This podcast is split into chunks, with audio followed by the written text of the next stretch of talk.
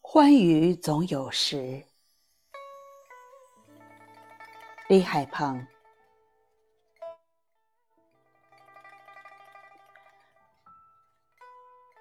我们时刻探究自我的存在。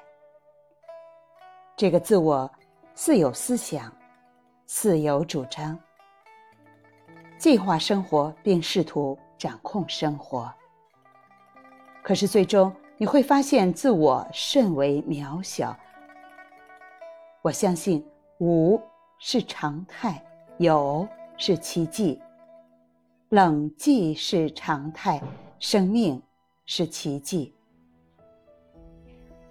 我会想，现在的三里屯儿，这个灯光晶莹、衣香鬓影的地方，总有一天会有牛羊吃草。这里将不再有酒、舞蹈和摇滚乐，也不再有豪华轿车和灯火。蟋蟀、树木和池塘又成了这里的主人。早霜送走了风雀，西风吹寒，秋雨潇潇，一片沉寂。